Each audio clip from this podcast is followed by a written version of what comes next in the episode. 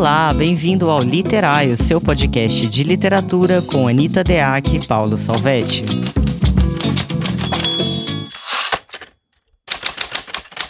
Olá, bem-vindos a mais um episódio do podcast Literário, eu sou Anitta Deac. Olá, eu sou Paulo Salvetti. Gente do céu, resolvemos falar sobre a falta porque eu tô sentindo uma falta da porra do cigarro e estou tentando parar de fumar. e essa falta está consumindo todo o meu espírito. Mas veja que já, já, começamos bem, porque é uma falta de cigarro que gera o quê? Um episódio de podcast. Pois é, então, é, amigo, que coisa horrível. E... Já é um, fazendo a falta render, né? Fazendo a falta render. E você sabe o que é mais louco?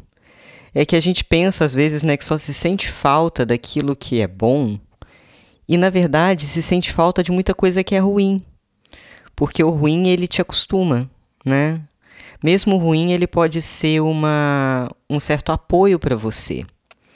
É, a Clarice fala assim, tem que tomar muito cuidado para cortar as coisas, porque você nunca sabe aqui, o que está sustentando o seu castelo. Ah, sim. E isso não tem a ver só com. Isso tem a ver com vício também, sabe? É, é, é aquilo que, do, do, que você se livra, né? As neuroses, por exemplo, que todo mundo coloca como uma coisa muito ruim, a neurose. Tem neurose, lembro de um livro de um psicanalista, agora eu não vou me lembrar o nome dele, que ele fala que algumas neuroses são absolutamente necessárias para organizar um ser. Uhum. Então, se, se esse ser retira a neurose, e aqui tem a ver com literatura, tá, gente? Porque isso pode ser aplicado em personagem também. A neurose, a repetição, ela organiza o eu, né, psiquicamente, ainda que seja uma coisa ruim. Se você tira aquilo ali, evidentemente que você vai mexer em tudo. As peças vão se reajustar. Então tem consequências é, psicológicas seríssimas. Uhum. Em alguns casos, não em todos, né? Sim. Não, e até porque as neuro... pensando nas neuroses, né?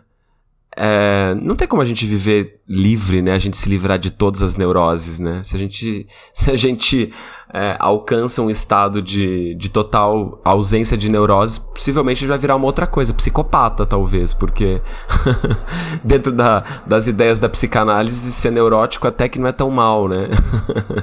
Isso te protege é de, de, de, ser um psicopata, por exemplo, de estar nesse outro lugar, né? É, enfim. É, mas o Lacan, o... o Lacan Fala, fala. É, o Lacan ele vai colocar que a falta é, vai fundar o ser, né? Isso. Então vivemos porque temos a falta, porque temos o vazio e estamos em busca de. É, eu coloco na construção de personagem clássica, por exemplo, o personagem ou ele está desconfortável com uma situação que ele está passando, ou acontece alguma coisa com ele que vai mexer com ele de alguma maneira, ele tem que lidar com aquilo né? É, tem também a questão do núcleo, né? O contexto que aquele personagem está. Então, por vezes é alguma coisa que acontece a uma comunidade, ao núcleo familiar, por exemplo. Então, são as, todas as relações, as várias relações e as faltas de cada um. E isso é uma coisa muito interessante de se pensar, porque trazendo um pouco do. Ai, gente, eu sempre esqueço o nome dele, todo mundo ama, que fala das relações de poder. Foucault. Foucault? trazendo um pouquinho do Foucault, é, uma relação, ela sustenta, ela fica sustentada na outra, né? Ela acontece não só porque duas pessoas querem, não só porque duas pessoas se amam, por exemplo. Elas são, ela é sustentada, essa relação, também porque as neuroses são ajustadas. Então, por exemplo, dependente químico. Tem muito dependente químico cujo familiar é, tem aquela síndrome de Salvador.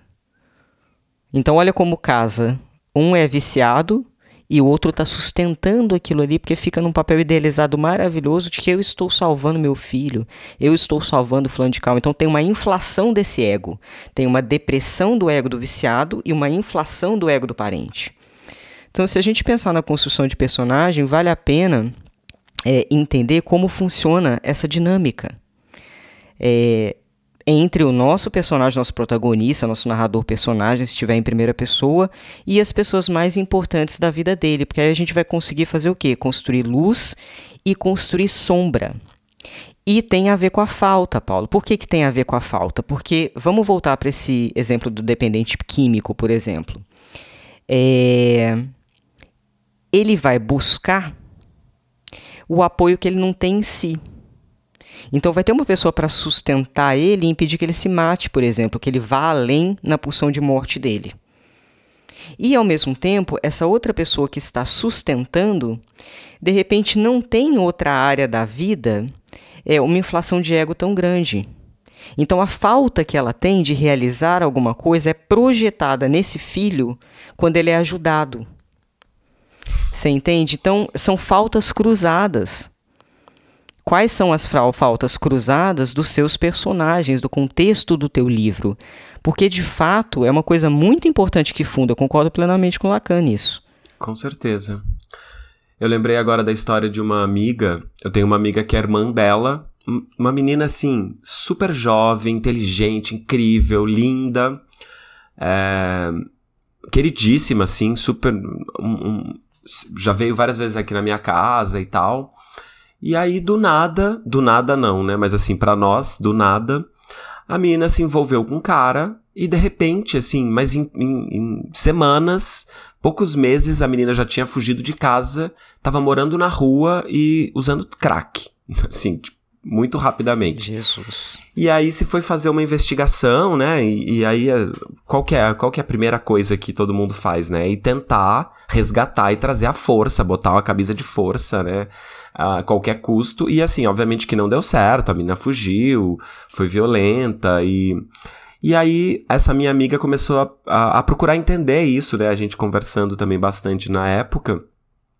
E ela começou a pesquisar, a investigar e pensar sobre isso, e ela sabiamente uh, chegou nessa conclusão, né, de que obviamente que essa, essa, essa fuga, né, da irmã dela, essa desistência, né, daquela estrutura, ela tinha a ver com a, a, a negação de alguma coisa que uh, para ela estava ali errada, né, que não estava dando certo.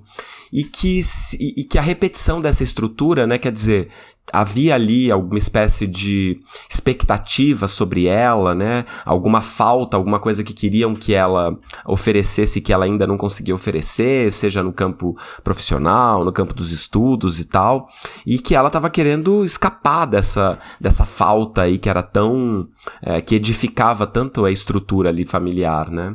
E a, e a minha amiga se deu conta de que na repetição, né, dessa estrutura, né, de ele sempre indo buscá-la e, e de novo acusando-a, né, de estar tá ali falhando no que eles estavam esperando, eles só iam estar tá reiterando essa necessidade dela de estar tá fora.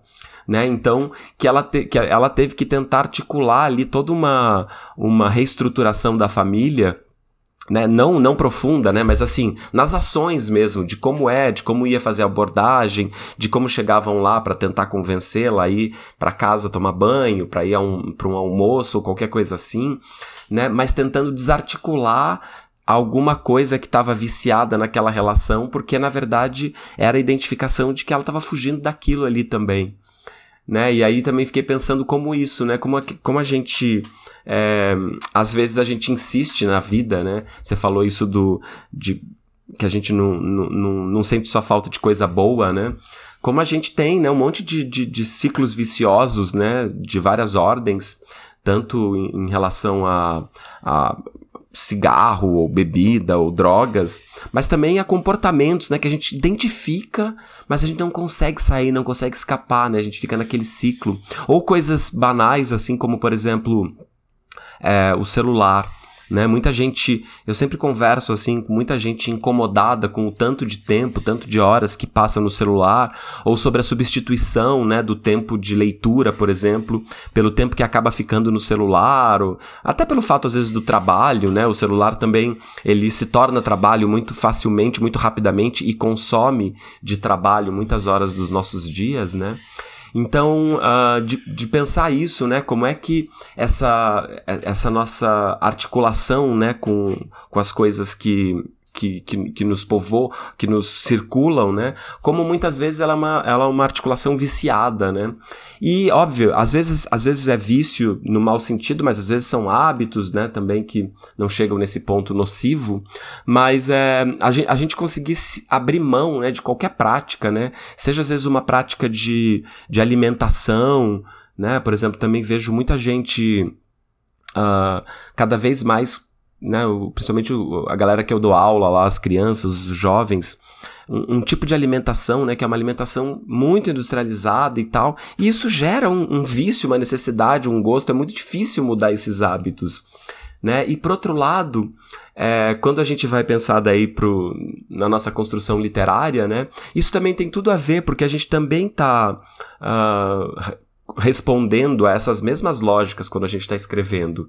Né? Então, por exemplo, a gente também é viciado em estruturas, a gente também é viciado em tipos de composições, em tipos de construções, a gente é viciado em estruturas lexicais, em estruturas sintáticas, né? E abandonar esses vícios também às vezes é difícil, né? Por isso que uh, às vezes, por exemplo, se colocar nesse estado de, de tentativa de novas novas possibilidades estéticas, né?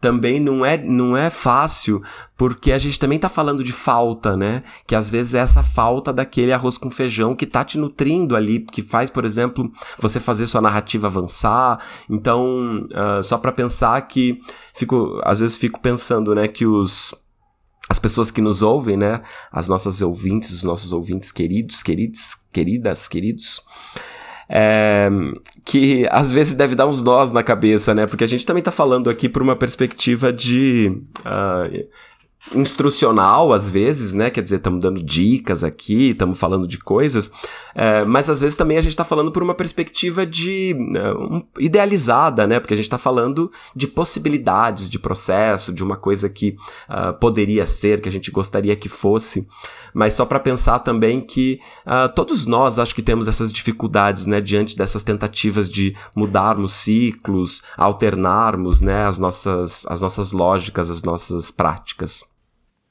Sim, a gente está falando daquilo que é humano, né? E o personagem, a literatura, ela vai tentar emular o humano. Ela não é exatamente humano, mas ela vai emular, né?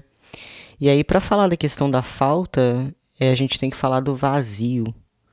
Que eu acho que todo mundo tem, todo personagem. É difícil que um personagem não tenha, se não aparece na literatura é porque o autor não se deu conta disso ou não olhou para isso. Mas o vazio ele sempre existe. Agora tem umas coisas, né? Que, que passam também para alguns personagens, por exemplo, é, e que eu acho que vale a pena refletir, né? O que exatamente a gente chama de vazio, né?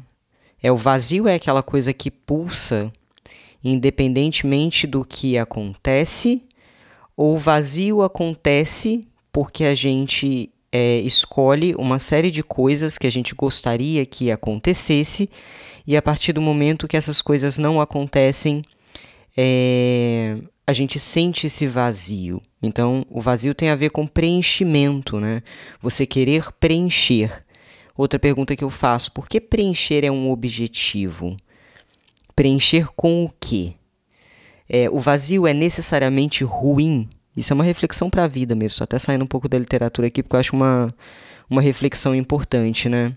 A gente tende a querer preencher. Então, você falou é, das horas no celular, de ficar rodando, preenchendo tempo, é, se colocando, você entende? É, é, é, muito engraçado. A gente nasce nu, aí a gente vai colocando uma série de penduricalhos. Penduricalho da profissão, penduricalho do relacionamento, penduricalho do filho. Vai indo, cheio dos penduricalhos, para preencher.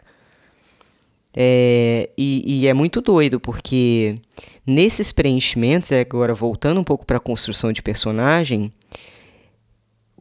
o que, que leva? Você entende? Qual, qual, é, qual é aquela base ali? Quais são as neuroses que são colocadas em jogo quando o personagem cabe nos distintos papéis sociais que a vida vai apresentar para ele? O personagem compra de que maneira? Ele entra de que maneira? Ele foge de que maneira? Ele sustenta de que maneira? Ele reage de que maneira? Porque tem uma briga, tem, tem muitas coisas em jogo aí. Você tem o eu idealizado do personagem, que ele pensa, eu deveria ser assim. Por vezes ele acredita que ele é uma coisa que ele não é, e por vezes ele coloca aquele eu idealizado num lugar e o livro vai ser a busca. A busca por conseguir aquilo que é o sonho dele, por exemplo. O eu idealizado é uma coisa, o que o personagem é, é outra. Então, vamos pensar na psique desse personagem. Ele tem um julgamento, ele acha que, quando ele tem consciência tá, do próprio eu idealizado, é, ele acha que isso aqui, aquilo que ele é, é pior do que o eu idealizado. Então a gente já tem um julgamento do que é melhor e do que é pior. E eu acho que isso tem a ver com esse vazio que é provocado, essa falta que é provocada. E aí o autor ele pode explorar, por exemplo, quais são as estruturas sociais, econômicas e culturais que sustentam esses discursos. Porque se um personagem tem o discurso de ser bem-sucedido, por exemplo, esse discurso não é só dele. Esse é um discurso que ele aprendeu quando ele era pequeno, esse é um discurso que economia coloca na cabeça, porque afinal de contas você tem que fazer parte do sistema e quanto mais dinheiro você tiver, mais você vai poder consumir, mais você vai contribuir com esse sistema, e ao mesmo tempo tem que ter os escravos do sistema, que você. É, é, não tem ninguém. É, ninguém é santo, entendeu? A gente pode ter boa intenção, mas participando desse sistema, a gente está sustentando uma série de coisas escrota. Mas assim, é, qual é a reflexão? Aí pode entrar aquela coisa que eu acho legal, não cair para o pan panfleto, mas que é você pensar estruturalmente o que, que é o vazio humano desse personagem internamente e quanto desse vazio não é construído pela estrutura econômica, social e cultural em que ele vive. Isso é uma reflexão que tem que ser feita, Paulo. Por quê? Porque se o peso dessa estrutura é muito grande, é, esse personagem, de certa maneira, ele é um escravo. Todos nós, em alguma medida, nós somos escravos do contexto. E aí você pode articular, e você pode fazer uma puta crítica interessante sem ser panfletário, se você entender e não separar esse personagem dessa amálgama. Sair dessa coisa só do indivíduo, do personagem, e ampliar, por exemplo. Uhum, isso é muito legal, né? Eu vejo muito pensando agora, né, de, de um jeito breve assim, mas eu vejo muito assim, vazio equivalente à angústia, né? Então o vazio é esse estado de angústia, mas aí para na angústia. Então essa é, é a angústia como se a angústia fosse a coisa em si, né? Mas a angústia ela é sempre movida por alguma coisa, tem sempre uma outra coisa por trás, né? E aí acho que você deu esse, esse exemplo bom aí de da frustração, né? Que é essa é, o, esse vazio diante da falta e é louco porque o vazio, ele é, ele é um, um, um traço humano muito interessante, né? Porque acho que todos nós é, ou somos consumidos pelo vazio em alguns, em alguns momentos, ou pelo menos uh, conseguimos identificar os nossos vazios se pararmos para pensar neles, né? Mas os nossos vazios, eles enfim, a, gente pode se dar muito bem com o nosso vazio, né? Eu posso ficar muito, muito tranquilo com o meu vazio se eu, se eu for capaz de, uh, sei lá, pensar sobre, entender, entender a estrutura, né? Que, que a coisa não depende só da gente, a coisa do. não é exatamente uh, a, a meritocracia, né? Em nenhum sentido que determina né, as nossas aquisições, as nossas conquistas. Mas, mas por outro lado, né, o vazio também ele é uma uh, pode ser um mecanismo né, de, de, de, ativação, né? Quer dizer, se eu consigo entender esse, é, esse vazio, esse espaço aí que está faltando, que precisa ser preenchido, como também alguma coisa que me move a buscar, né? Ele pode ser bem aproveitado sem ser coach, né? sem ficar nessa lógica do, né, da, de transformar todas as coisas em coisas positivas positivas, mas acho que é uma coisa da, da, da nossa compreensão, né? E o que eu tenho, o que eu vejo bastante, isso que você falou é uma coisa muito importante, né? Da gente uh, conseguir articular, por exemplo, a gente conseguir identificar os vazios dos nossos personagens e a gente sair só um pouco da esfera só subjetiva, porque às vezes eu vejo, e eu já vi isso em vários livros, tanto dos que eu trabalho, mas também na, nos livros que eu leio, assim, é, me dá um ar quase, quase inocente, né? Quando você vê que a construção, por exemplo, de um vazio num personagem, ela fica apoiada só na subjetividade. Porque a gente sabe que a, a subjetividade, ela, ela é ela, ela tá interligada, não existe nenhuma, nenhuma subjetividade inteiramente é, individual, própria, né, é, unicamente uh, aderente a, a, uma pessoa, né, ela é também um construto, ela é uma parte de, um, de uma estrutura, né. E por outro lado, eu também vejo muito, por exemplo, autores, autoras que identificam, né, essa, essa tentativa de esse reconhecimento social, né, de, então que vai mostrar a estrutura, mas que aí também mostram muito literalmente, né, então querem mostrar ali pedagogicamente o que talvez você chamou aí de, de panfleto, né, mas, eh, que querem mostrar muito pedagogicamente de onde que vem e daí faz as críticas de um jeito muito literal, né. Então acho que um, um, caminho interessante, né, para a gente pensar sobre essa estrutura do vazio que, que constitui um personagem e também para pensar como é que ele se articula, é a gente fazer um, um, uma tensão, né, entre essas duas forças, né. É a gente sempre medir, por exemplo, estabelecer ali no nosso planejamento de, de personagem, no nosso, no nosso planejamento também de enredo, né? Uh, por um lado, os espaços das subjetividades, né? E por outro lado, os espaços dessa, dessa construção social e da própria estrutura, seja ela política, econômica, enfim, essas que a gente Uh, já conhece. E aí, uh, as coisas que estão no meio, talvez, é que nos interessem mais, né? São as tensões entre elas, sem que a gente precise, por exemplo, fazer, estabelecer o caminho claramente de uma coisa a outra, mas que na obra, por exemplo, a gente possa trabalhar com, com, com esse espaço de tensão entre um lado e outro, sem ficar é, somente no subjetivo e também sem ficar no caminho das explicações, né? Porque acho que ali o, o espaço das tensões, é, o, a aposta na tensão, né?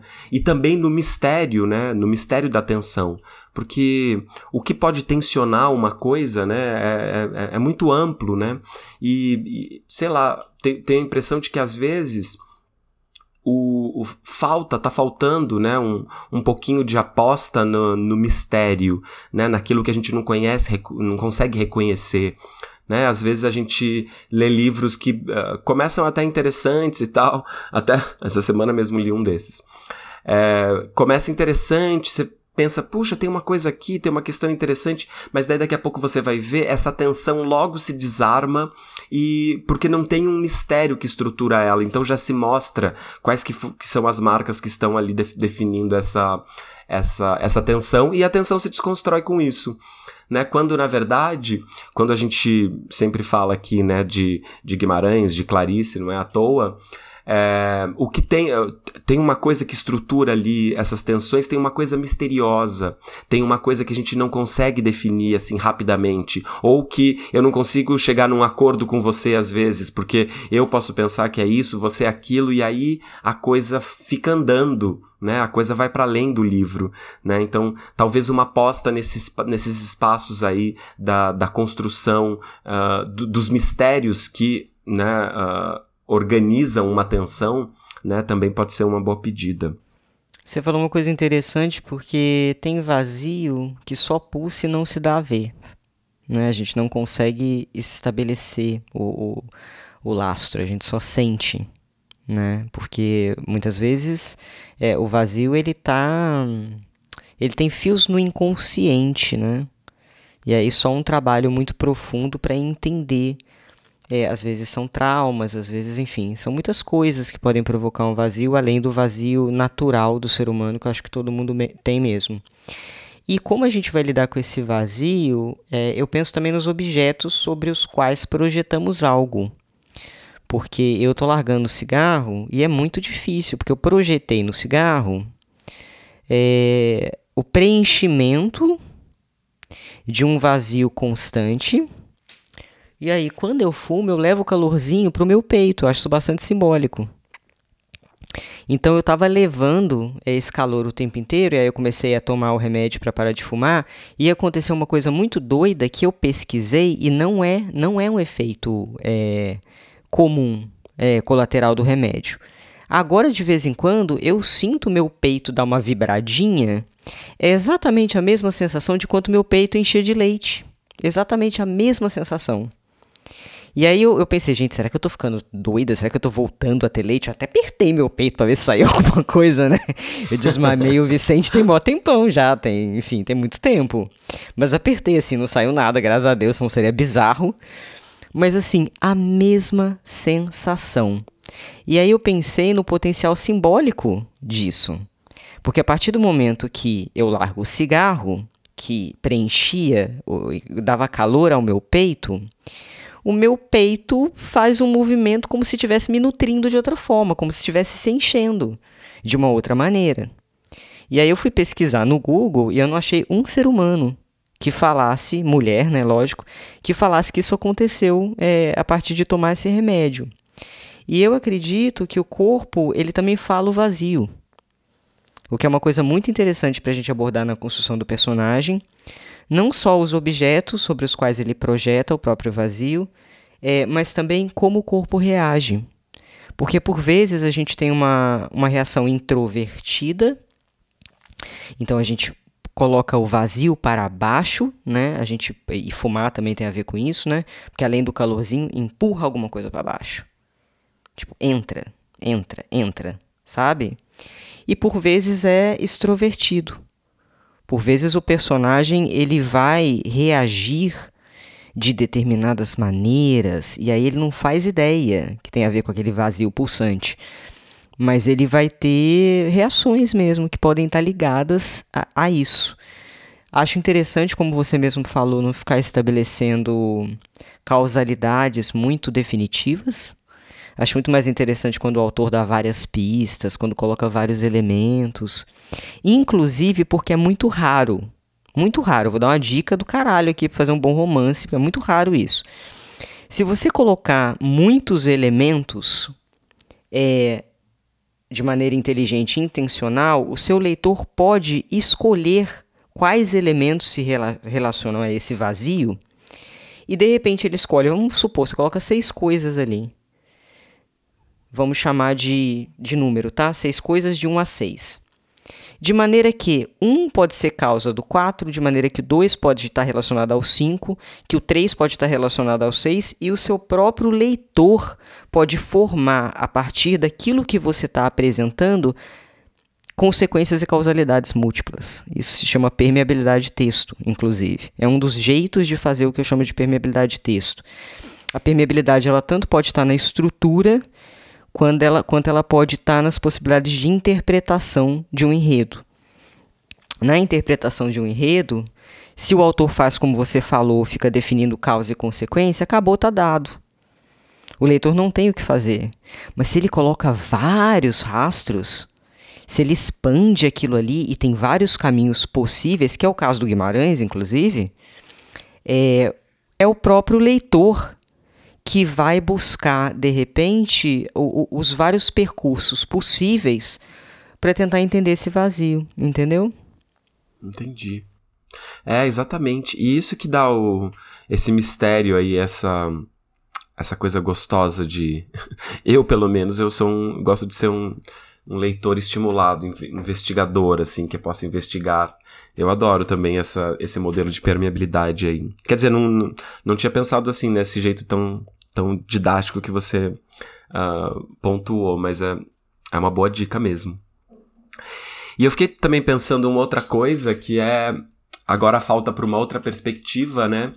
Mas essa, essa falta, por exemplo, que também nos leva a, a, a, ao, ao, pensamento, à filosofia, né? Então, por exemplo, o fato de você ter parado de fumar é, também, enfim, parece que é uma minúcia, né? Mas é uma coisa enorme. A gente, quem fuma sabe o que, que é isso, né? É uma coisa enorme, né? Porque o cigarro ele está agregado a uma série de, de coisas na nossa vida, né? Desde de hábitos, por exemplo, de eh, eu, eu de manhã, por exemplo, tomo, tomo um cafezinho da manhã e fumar um cigarrinho, é assim, para mim é a coisa mais linda de se começar um dia. É maravilhoso. Depois de uma, uma transadinha sabe... boa também, uma delícia. Depois depois de uma transadinha boa, enfim, vários momentinhos a gente pode colocar, né? Mas quando a gente vai desarticulando isso, inevitavelmente isso também vai gerar um, um, um novo caminho de pensamento.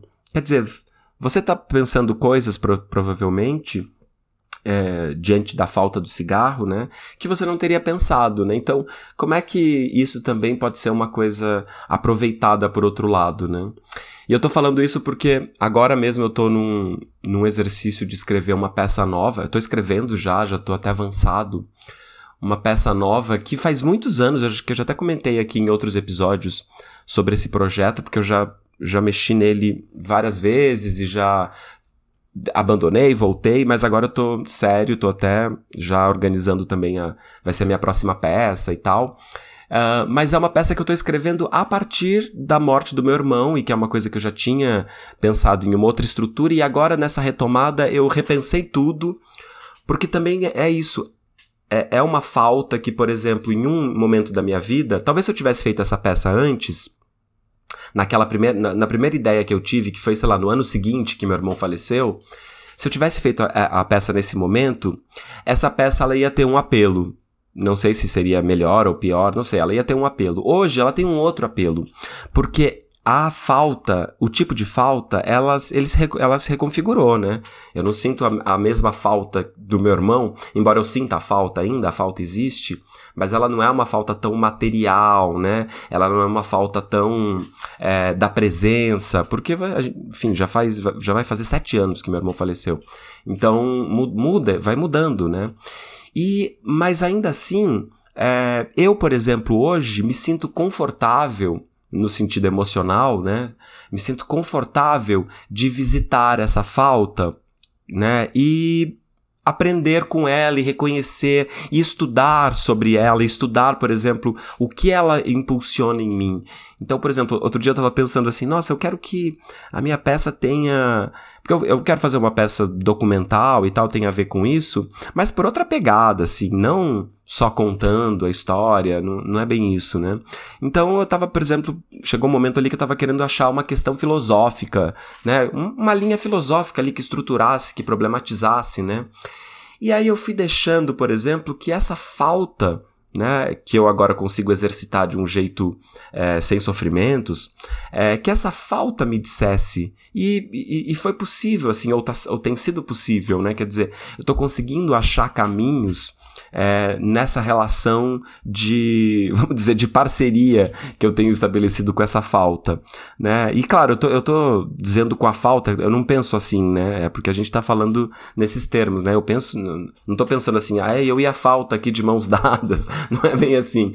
Mas tem mais a ver na minha, no, no meu caso com, com a própria figura do meu irmão, com a nossa própria relação com a, com a estrutura das coisas, né?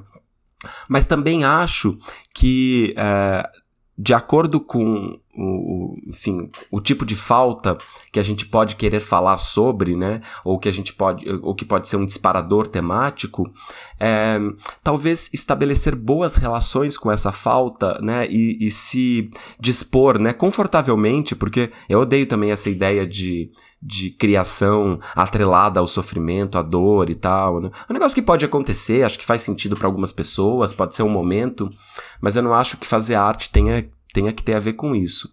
É, mas conseguir estabelecer boas relações com as suas faltas, né, na medida em que isso é, for possível, também eu acho que pode ser bom, um bom, bom, uh, vamos dizer assim, propulsor né, de reflexões e, no nosso caso aqui, né, de reflexões poéticas, né, de disparadores poéticos.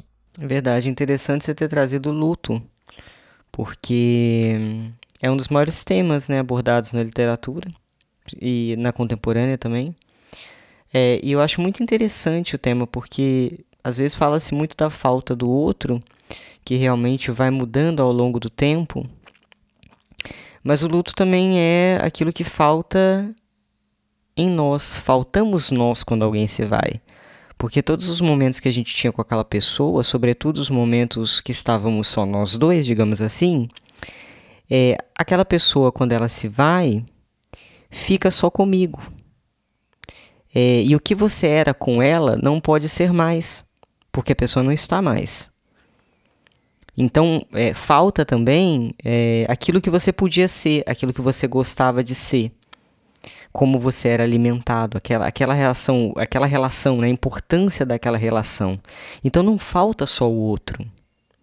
Falta a relação que se tem com o outro, falta a imagem, né? A imagem que a gente cria da gente mesmo com o outro, quer dizer, falta um milhão de coisas quando alguém se vai. Então, eu sou apaixonada por esse tema. Sempre me perguntam, Paulo, porque eu perdi muita gente na vida.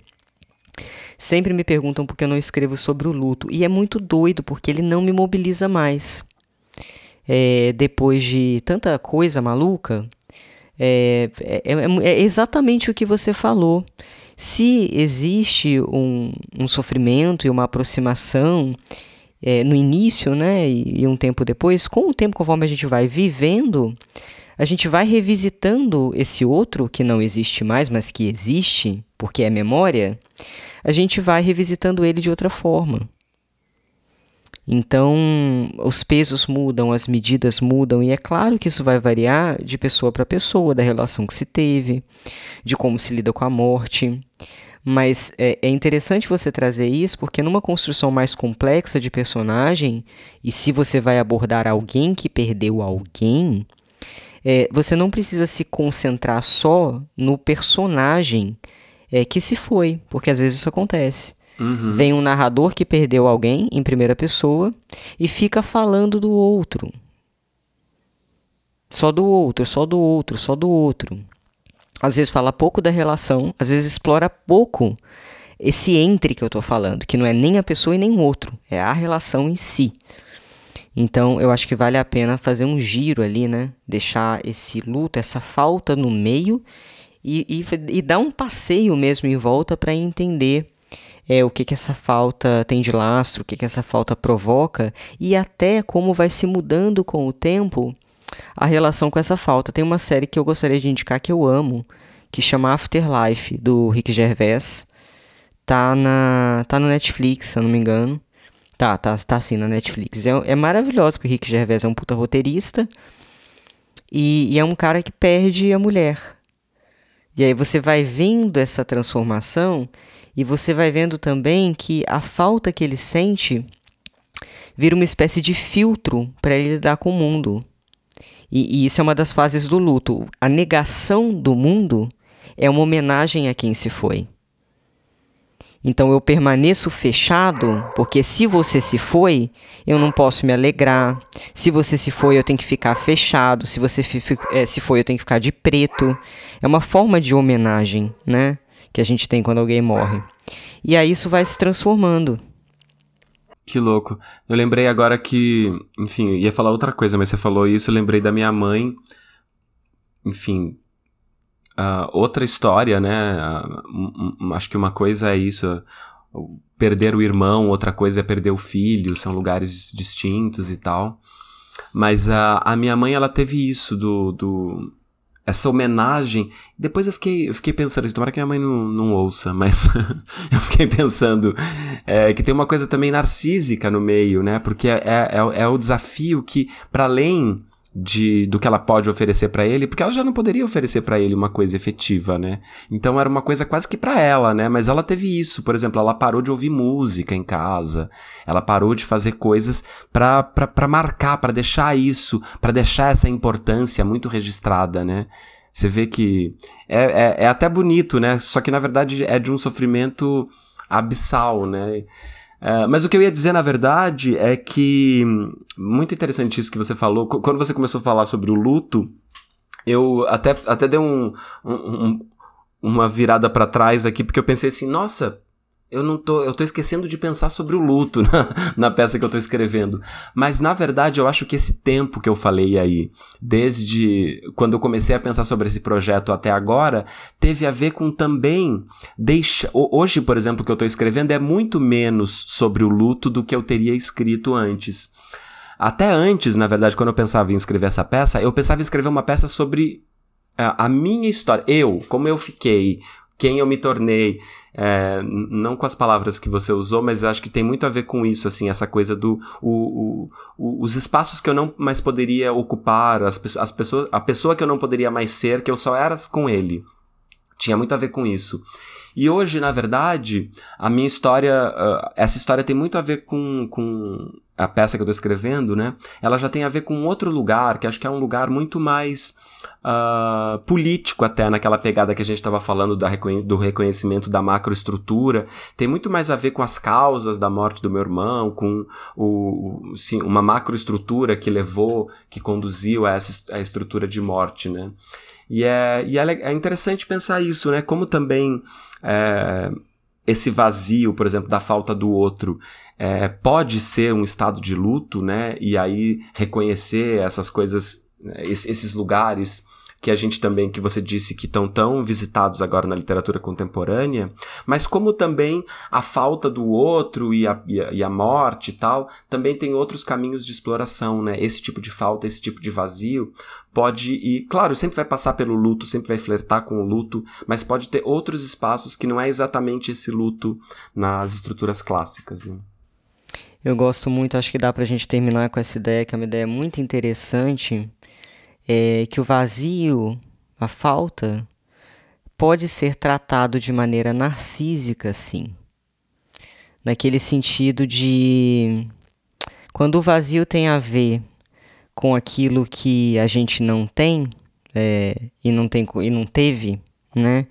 É, seja o amor de uma mãe, seja qualquer coisa que provoque na gente esse vazio todo, a gente sempre espera ser completado completamente, assim. Completado completamente é horrível, jamais escrevam isso.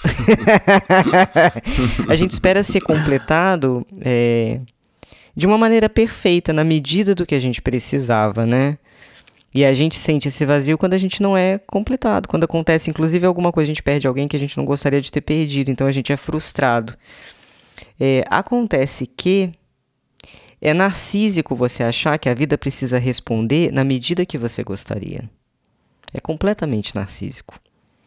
Porque não é assim, a gente sabe, entendeu? E, e seria horrível, absolutamente horrível. Imagina, Paulo, a gente acha que seria bom, mas imagina se a vida te respondesse com absolutamente tudo que você desejava. é. é. Parece bom, parece bom no início, entendeu? Mas tem uma coisa. É, aí é uma onipotência. A onipotência da criança que, inclusive, tem que ser quebrada na primeira infância. Pela mãe e pelo pai no complexo de Édipo. Você precisa quebrar a onipotência. Porque senão você gera ditadores. Sim. Entendeu? Se a pessoa é, tem, eu tenho que ser preenchida do meu jeito, da minha forma, e se eu não sou preenchida disso, eu reajo. Entendeu? Eu vou para um vazio, eu vou para um, um lugar escuro. É, então, o vazio ele tem sim um componente narcisista que não tem só a ver com essa, esse drama existencial humano, né?